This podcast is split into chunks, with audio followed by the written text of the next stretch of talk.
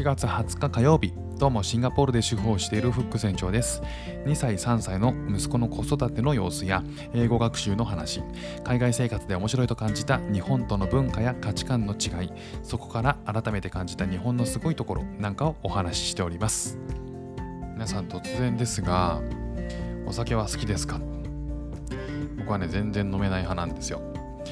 であのちょっと前ニュースでやってたんですけど40年ぐらい前はフランスの成人の約半数以上がねあのほぼワインを毎日飲んでたのに対して今や日常的にワインを飲む成人っていうのは割合としてはわずか16%になってると。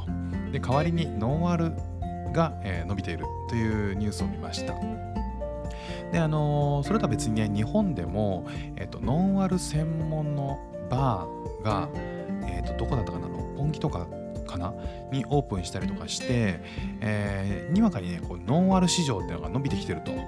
いうことでノンアル市場のこの拡大にね期待を寄せているフック船長なんですけれども、えーよくねあの昔は、えー飲みの席とかで初めましての時にねあーじゃあ私ビールとかね僕ビールとかねいろいろ言ってる中でじゃあフック船長は？ってソフトドリンクでえ？ん？って顔されてたんですよ。もうねほぼ確実にそういう顔されてていやめちゃめちゃ飲みそうなのにねっていうのはねもう500回ぐらい言われましたね。でもあの何回も一緒に行ってるあの一緒に飯を食べに行っている人からもお決まりのように僕はねウーロン茶とか言うとええ今日も？という顔されるんですけどいや今日もとかじゃなくてあのそれ別に体質変わんないからすぐにはっていう。感じなんですよね。もうどういうどのぐらい受け付けないかっていうとうんあの飲むとですね頭痛くなっちゃうんですよね。であの顔も赤くなってであの頭の後ろの方で太鼓が鳴っちゃうようなね感じなんで、まあ、例えばこう1次会でそれを発動させるともう2次会は使い物にならないっていう、まあ、それでも2次会は楽しくて行くんですけどあの2次会はほぼ寝ちゃってるんですよね。で3次会から少しずつ回復し始めるみたいな感じですね。そんなね中にはこういやなんでいや飲めないとかね気のせいだからとかね。いやなんかも気合が足りないとか。いや俺なんか若い頃ね苦手だったんだ俺だってね。いやもう酒なんて練習だからさっていう人もいたりとかねあの結構しましたし何どんな風に飲めないの？一口も飲めなきゃなな飲めないわけじゃないんだよね。いやもうだったらね完全にダメじゃなければ訓練だよそんなもんってね。俺なんかね一度飲め一度ねめちゃくちゃ潰れてからね強くなったよって。そんなことがあるっていう僕はねあのちょっと理解できなかったんですよ。そんなサイヤ人みたいな人いるって一度ねあの死にかけてから超絶回復して力がつくみたいなね。まあいやそういう人もいるんでしょうけどねもうなんか僕の中ではめちゃくちゃだなとか思いながらでもまあ飲めるから人からすると、えーそういうことらしいんですよね。まあそういう飲めない人っていうのはもうそれは不思議なことらしい。確かにでもね僕自身もそのそうは言っても飲めればもっと交流が増えたりとか付き合いで飲みに行けたりとかねあのそその場でいろんな出会いがあったりとかっていうのがあるんだろうなってやっぱ思ってた部分もあってでねあの仕事も結構あのガツガツやりたいタイプだったんでまあそのままね、えー夜の付き合いはなくてはならないものだと勝手に思い込んでたりもしたんで、20代の半ばからね後半ぐらいかけては、えー結構頑張って飲もうというふうにはしてたんですよね。あのテキーラ飲んだりとかもしたんですよ。こうなんかダーツやって、えー負けたらこうテキーラ飲むみたいなね。そんなこともやってたりとかしたんですよ。ただねやっぱ合わないもんは合わなくて頭そうそういう日はねこう朝帰るじゃないですか。そしたらもう頭ガンガン痛くて眠れないんですよね。でもそういった感じが、えー30歳ぐらいまで続いてたんですけど。だからまあ時々ね、えーそれからも30超えてからも時々雰囲気ものでねバー行って飲んだりする時とかにカクテルねああの優しいカクテルを作ってもらったりとかねしたんですけどねあのマスターが気を使ってくれてねなんかこういうなんかよかったら作りますよみたいなねいや、あんま飲めないんですよ。いや、優しいの作りますよ。とかね、言ってくれたりしたんですけど、まあ、あの、甘いのが出てくるじゃないですか。こう優しいのが出てきたら、まあ逆にそんなんだったら飲まない方がいいかな、みたいなに思ったりとかして、まあ、やめちゃったんですよね。まあ、なんかこう、優しい度数のカクテルイコール女子のものみたいな、なんかもうそういう風に見られるんだったらそれももういいやと思って、もうやめようという風に思って、それからはもうほぼ飲んでないんですよね。まあ、飲み会でもね、それからはもうソフトドリンク一択をやらせていただいてまして、えー、レストランのメニューとかね、えー、背拍子までもうひとっ飛びですよ。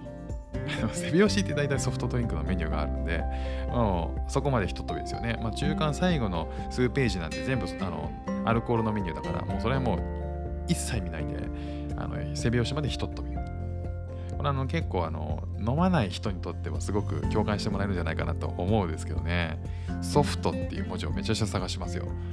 あの英語で、表記をしてある、えー、レストランのメニューとかね、まあ、ややこしいなと思ってね、ちょっとあの美味しそうなメニュー並んでんなと思ってサラダとかねいろんなメニューを見てたらねいきなり気づいたら、えーと、アルコールのメニューのところにね目が映ってていやこれもうこれは飲めないやつじゃないかなと思ってそういう時はねめちゃくちゃソフトっていう文字を探したりとかねあのしますからね。まあただまああの頃はね、えー、まあ、時代もあったし飲む人が実際は周りにも多かったのでまあそういったその飲んで遊ぶ夜飲みに行って遊ぶってことがね、まあ、昼間一生懸命仕事して夜飲んでっていうのがまあ当たり前っていう感じではあったなとは思うんですけどね。まあそれからは結局その飲まなくなってからは飲まなくても特に不便は感じなくなないなとは思ったんで、うん、別に無理に頑張ることでもなかったかななんて思ったりとかしてます。まあ、やっぱりまあ体体調よりは、体調というか体質の部分があるんだろうなということで、まあ、飲まない、飲まなくなったって感じですね。まあそんなこと言いながらもやっぱまあ飲めたら飲めただけ楽しいだろうなっていう部分もやっぱあって飲めたらやってみたいことっていうのねあるんですよ。例えば、えっと、酔っ払って千鳥足で歩くっていうこととかなんかこうね、ちょっとやってみたいですよね。飲み屋から出てきて、おっとっといとっといとっといって言いながらね、あのその時にはやっぱ頭にネクタイ巻いてたいですね。頭にネクタイを巻いて、えー、千鳥足で歩くっていうことをね、やってみたいなと思います。あのー、その手に持ってるのはもちろんこうお寿司屋さんで、えー、買ってきたお土産ですね。お土産をえー、紐で結んでいただいてその紐の先っちょを人差し指と親指でつまみながら千鳥足で歩く頭にはネクタイを巻いている。でそのまま、えー、タクシーに乗り込むんですけど、えー、まだ行きたいっていう気持ちを抑えきれずに、え誰かに押し込まれてじゃあまたねっていうふうに言うっていう。っていうのをやってみたいですね。まあまああの一生それはできないんですけども、まあ、そんな感じでその、えー、お酒を飲めないっていうことを、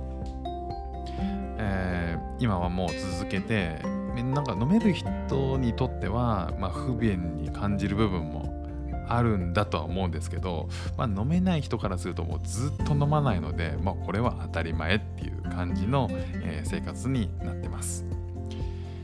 えー、飲まない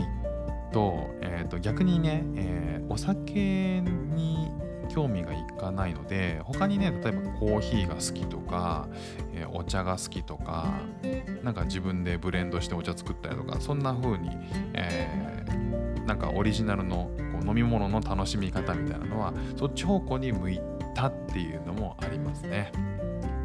ということで、えー、今日はお酒飲めない派の、え